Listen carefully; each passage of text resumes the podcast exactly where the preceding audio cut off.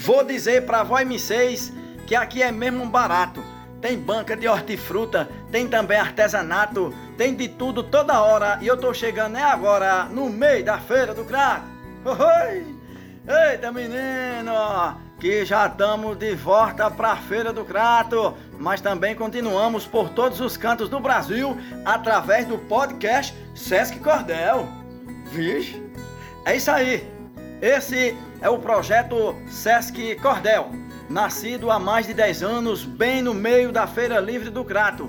Uma iniciativa que veio da vida a tantas histórias através dos folhetos de cordel, das ilustrações dos xilógrafos e dos causos também.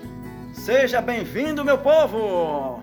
Olha, eu sou Tranquilino Repuxado, aquele artista lascado de beleza internacionalmente desconhecido. Pois é, e hoje a gente traz um cordel baseado em fatos reais de autoria do poeta Francisco de Assis Souza, Tiquinho. Olha só, se achegue para cá, poeta. Fale um pouco para nós sobre a sua trajetória na literatura de cordel. Eu já escrevi outro tipo de poesia. Aí enveredei pelo cordel em 2008. Como já escrevia Aí, por incentivo do inesquecível Dr. Napoleão, que foi também um dos membros fundadores do Promemória de Barbalha, fiz o meu primeiro cordel para abertura do primeiro seminário Barbalha no contexto do cangaço, 80 anos do, fuzilamento do Alto Leitão. Aí quando foi em 2010, fiz uma oficina de cordel com a exímia poetisa Rosário Lustosa, e por sinal bem ministrada.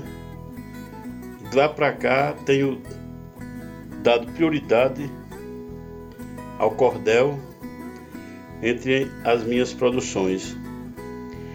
E por conta de outra nobre poetisa, Cássia Nascimento, que é presidenta da nossa Associação dos Peças de Barbalha, que fez minha inscrição Estou aqui com muita satisfação lançando o meu mais recente trabalho junto a todos vocês. Muito obrigado, poeta! Pois é. E agora é hora do lançamento do cordel.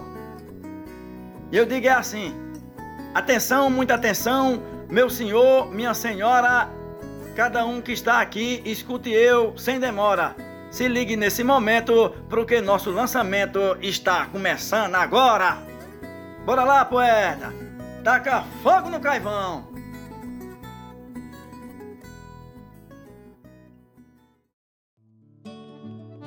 Se nada nasce do nada, tudo tem a sua história. Tem começo, meio e fim. O tempo e a trajetória cada qual com sua razão, e nem sempre a solução determina a vitória. A história dos Marcelinos, que envolve o delegado José Canuto Peixoto, que Ioiô era chamado, parece inexpressivo quando sabemos o motivo para o triste resultado. Ainda no século XX, início de 22, Aquele cidadão comum que na ocasião se dispôs manter a obediência, se da lei tinha ciência, respeito queria pois. Como era de costume de não se entrar armado, seja em distrito ou cidade, vilarejo ou povoado. Assim logo na chegada, a arma era guardada em um lugar reservado.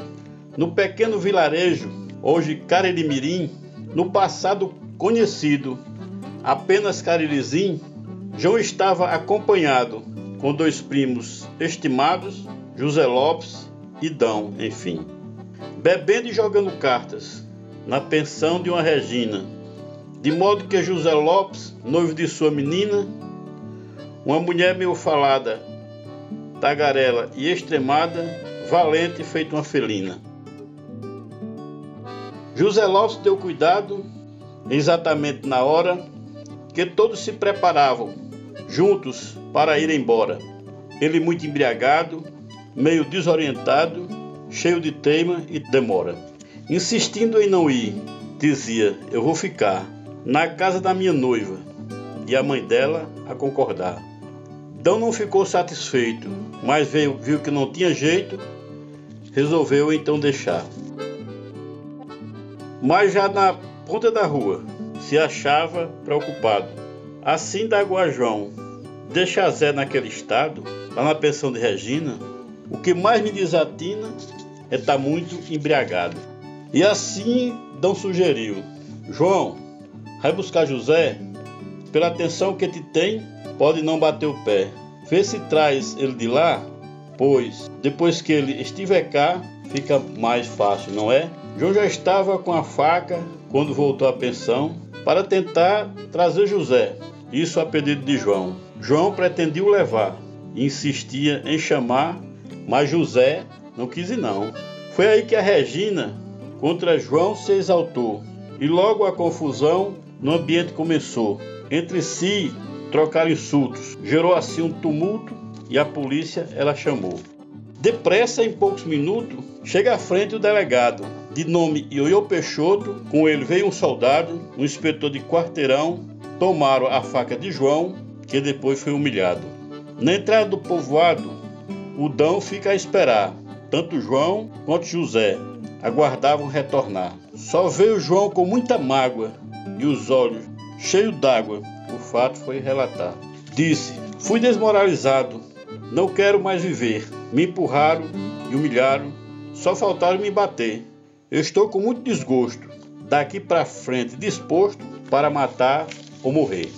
Neste dia, muita gente viu o que aqui ressalto: aquele homem andando cabisbaixo e em sobressalto, com muita raiva e tremendo, e os seus lábios mordendo e ainda chorando alto. Lá no sítio Olho d'Água, João tomou a decisão. Trocou uma vaga que tinha em um rifle e munição. Aí estava a aliança, com seu plano de vingança e revidar a humilhação. João perdeu noite de sono, pensando em sua desgraça. A história da humilhação parecia uma cachaça, impregnada no ouvido, povoando seu sentido, e ioiô é ameaça. Nele estava se forjando, como dizem, o justiceiro, uma fera adormecida naquele homem vaqueiro que se achava humilhado e depois foi transformado num terrível cangaceiro. Diz que Vicente Marinho aproveita a ocasião Lá no sítio Espalhadouro, quando esteve o Lampião, apresenta os Marcelinos ao, ao capitão Virgulino, tanto Manuel quanto João. Ele era tio dos dois. Morava em Missão Nova, distrito de Missão Velha, onde Lampião comprova.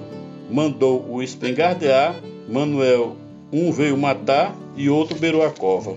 Foi em 1925 o teste Manuel foi posto à prova, mostrou-se caba da peste, lampião exalta a fera, nomeou o de Bom de Vera, homem valente inconteste. E pelos sertões nordestinos, com o irmão passa a trilhar Paraíba, Pernambuco, seguir a participar do bando de Lampião e na mente a intenção que Ioiô ia matar. Na saga dos Marcelinos, a faca causa embaraço, queixas, intrigas, vinganças, vão deixando os seus traços de sangue pintam a história neste recorte a memória do episódio no cangaço. Um recorte da memória da saga do Marcelino. A todos o meu, o meu abraço e meu grande obrigado. Valeu, poeta!